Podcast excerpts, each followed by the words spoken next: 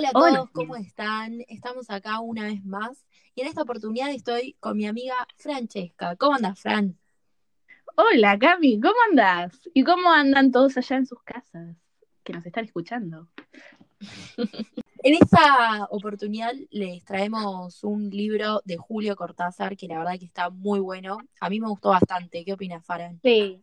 No, a mí también, me gustó, me gustó. Es medio difícil de entender, pero si lo lees un par de veces, Viste que este juego juega, este cuento, disculpen, juega con esa magia de que al principio lo lees y no te cierra mucho, pero vas por una segunda oportunidad y empezás a atender más las cosas.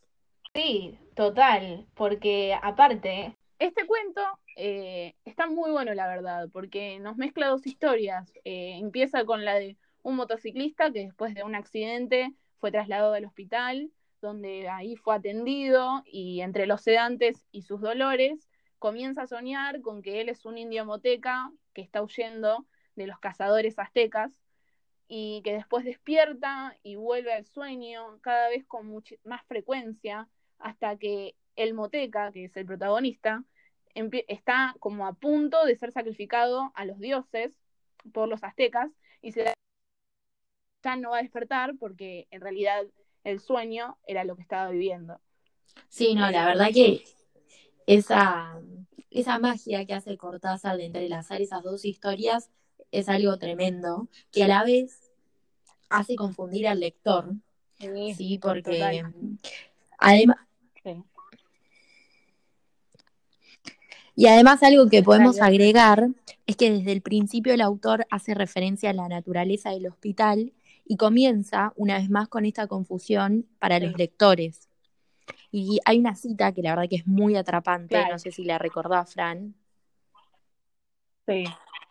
Sí, sí, obvio, me la mandaste. Eh, la de que es mientras lo llevaban en una camilla de una camilla de ruedas hasta un pabellón del fondo, pasando bajo árboles llenos de pájaros, cerró los ojos. Muy buena. Sí, la, verdad que sí.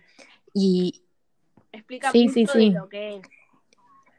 Eh, y, además hay algo sensorial muy importante en el relato, porque como hemos dicho, primero en lo auditivo, en las voces y en los gritos que oye. Y además también hay eh, reiteradas eh, menciones a lo largo del cuento con eh, las sensaciones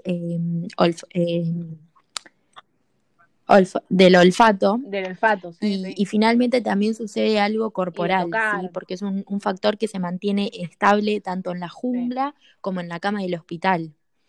Y, además hay una mención muy importante que es la posición de su cuerpo, boca arriba.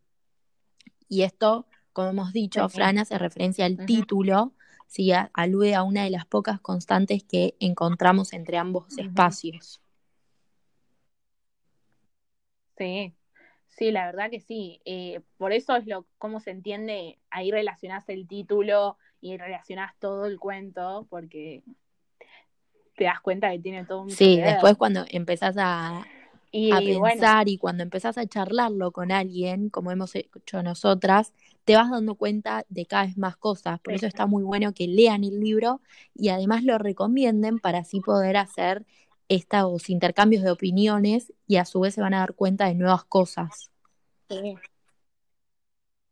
Sí. tal cual. Aparte de que hay que leer a Cortázar a morir, porque la verdad es uno de los escritores argentinos, eh, uno de los mejores, diría yo, eh, que es escritor, eh, profesor, traductor.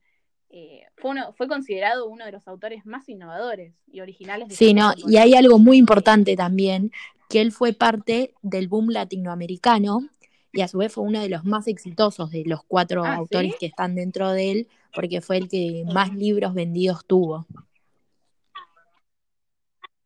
Claro, sí. sí, sí. Y sí, aparte... Eh, no, no, continúa vos, Fran. Ah, gracias, Cami.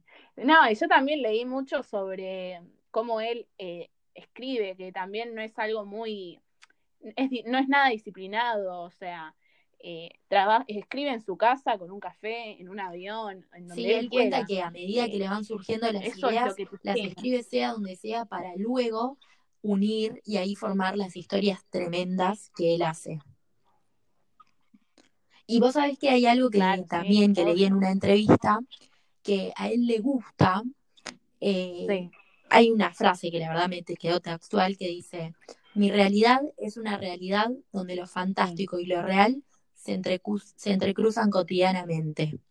Y la verdad que en este cuento podemos ver reflejado eso exactamente. Tal cual, porque nos está hablando de dos realidades y aparte cómo te atrapa, porque te cuenta una historia que pensás que es la real para después que te dé vuelta todo y que en realidad era lo que estaba soñando. O sea, sí, no, es tremendo. muy atrapante el libro.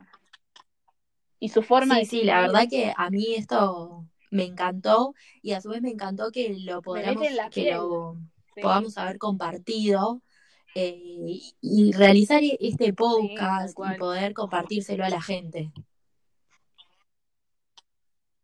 Sí, tal cual, tal cual, porque no es algo que se hace todos los días y es muy bueno que podamos debatir y hablar sobre estos temas que son muy interesantes. Sí, bueno, espero que les haya gustado, chicos. Y bueno, sí, y espero que lo lean y sigan leyendo sobre este exitoso y genial escritor que tiene tantas obras, eh, que en otro podcast vamos a hablar más y vamos a recomendar muchas más. Es verdad, espero volver a encontrarnos bueno, pronto. Muchas gracias. Bueno, nos vemos.